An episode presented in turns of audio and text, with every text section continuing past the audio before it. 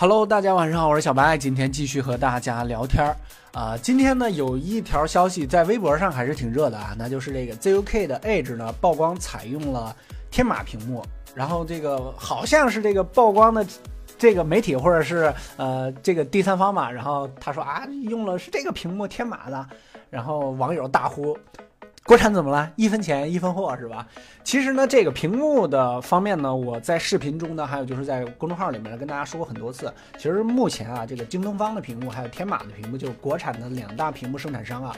呃，在这种普通的这种平面屏上呢，并没有什么太大的差别。如果我不告诉你，其实你很难发觉的。其实呃，这个事儿呢，大家不用特别的去在意。啊，咱们在这不是为这个 ZUK Edge 这台手机站台啊，这个因为这台手机我个人觉得噱头还是比较大的。呃，这个具体使用情况呢，我也没拿到机器，在这咱们也不乱说。后期呢，如果小白拿到之后再给大家做视频。但是就这个屏幕这方面呢，大家不用是特别在意，因为如果它没有什么啊特别的偏色啊，或者说什么呃黄屏情况啊，其实如果不告诉你，你真的是不知道它是这个天马屏或者是呃什么 GDI 的屏幕啊，日本的屏幕啊。呃，当然在这个长期的使用上呢，这个也没有做过测试，咱们不下定论啊，只不过是没有就是呃特别的去在意，特别的去怎么怎么。样，如果要是没有发现什么大问题啊，其实对国产有一点信心吧，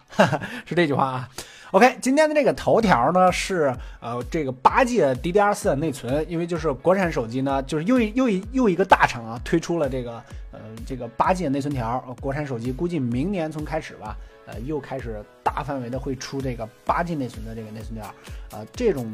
其实，在内存上呢，我个人觉得还是在这个多开啊，就是任务的多开上啊，还是有很大的这个帮助的。因为这个后台如果有多任务的情况下呢，如果你的内存更大的话，它它这个杀内存、杀这个后台应用内存的情况呢，并不会那么多。就比如说四 G 和内六 G 的内存，这个差别就不小。如果升级到八 G 呢，还是有好处的。但是啊，就这个今年的整个国产手机来看呢，呃，整个这个溢价上呢，明年这个八 G 内存的手机呢，这价格肯定便宜不了。还有就是最便宜的八二零手机诞生啊，这个之前呢，咱们都说是这个 Z 二是吧？但是呢，很难服众，因为 Z 二呢虽然是呃整个的呃这个国产手机中呢最便宜的这个八二零。的手机啊，ZUK 的 Z2，但是啊，它的屏幕呢比较小，感觉就没有那么高的这个旗舰范儿，是吧？拿着并不太大气。啊，这次呢是乐 Max 二，整个降到了这个一千二百九十九块钱，整个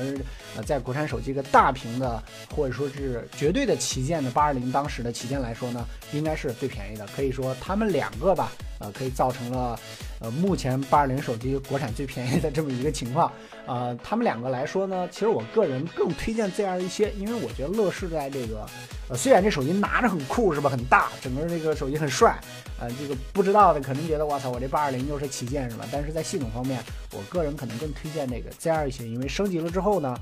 可能我觉得 ZR 可能要比这个乐 Max 二呢要稍微好那么一点吧。当然，这个是我根据自己的实际使用体验而得来的啊。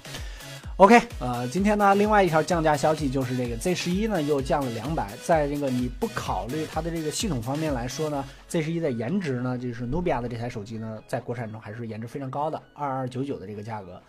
呃，但是如果要是你特别在意系统的话呢，因为这个 Z 十一它有这个限核的情况，对于这个八二零，